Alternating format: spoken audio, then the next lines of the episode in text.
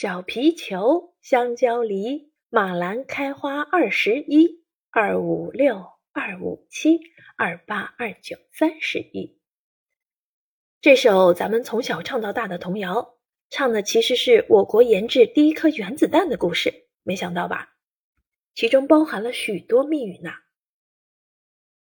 小皮球指的是我国的第一颗原子弹，因其外形似球形，故称其为小皮球。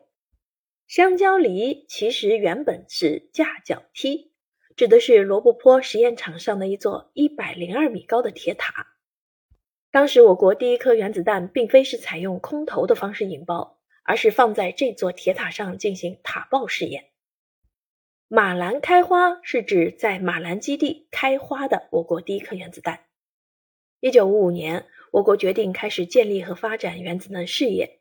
经过漫长的选址勘察，最终将核试验基地选定在被称为“死亡之海”的罗布泊荒漠。这里几乎寸草不生，但却生长着一种名叫马兰的花，美丽且生命力顽强，因此核试验基地又被称为马兰基地。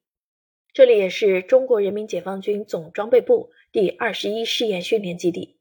童谣中的“二十一”指的便是这里。搞原子弹不仅要有试验基地，还要有研制、试验、生产基地。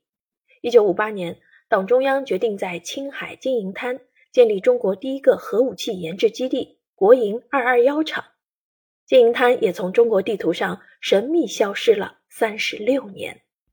来自全国各地的建设者们来到这里，以三顶帐篷起家，挖土方、盖厂房、修铁路。建立了中国第一个核武器研制基地，我国第一颗原子弹、第一颗氢弹都诞生于此，故这里被誉为“中国原子城”。